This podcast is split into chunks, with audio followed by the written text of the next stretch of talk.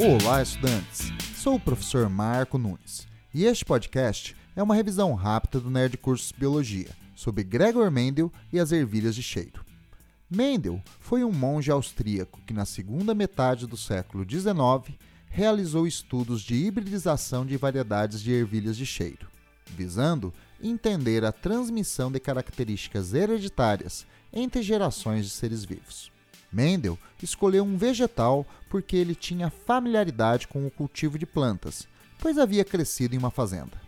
Por serem organismos que produzem o próprio alimento, e no caso das ervilhas, ocupam pouco espaço, apresentam um ciclo de vida curto, permitem fácil manejo reprodutivo e geram um grande número de descendentes.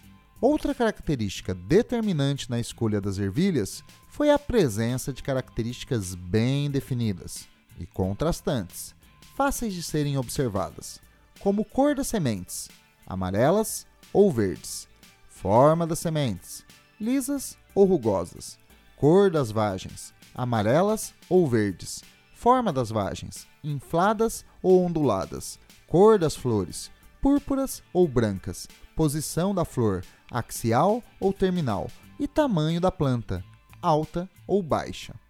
A princípio, Mendel estudou a transmissão de uma característica de cada vez e, posteriormente, de mais de uma, postulando duas leis, que ficaram conhecidas como a primeira e a segunda lei de Mendel. Por seus estudos, Mendel é considerado o pai da genética. Bom, é isso aí. Continue firme nas revisões do Nerd Curso Biologia e bom estudo!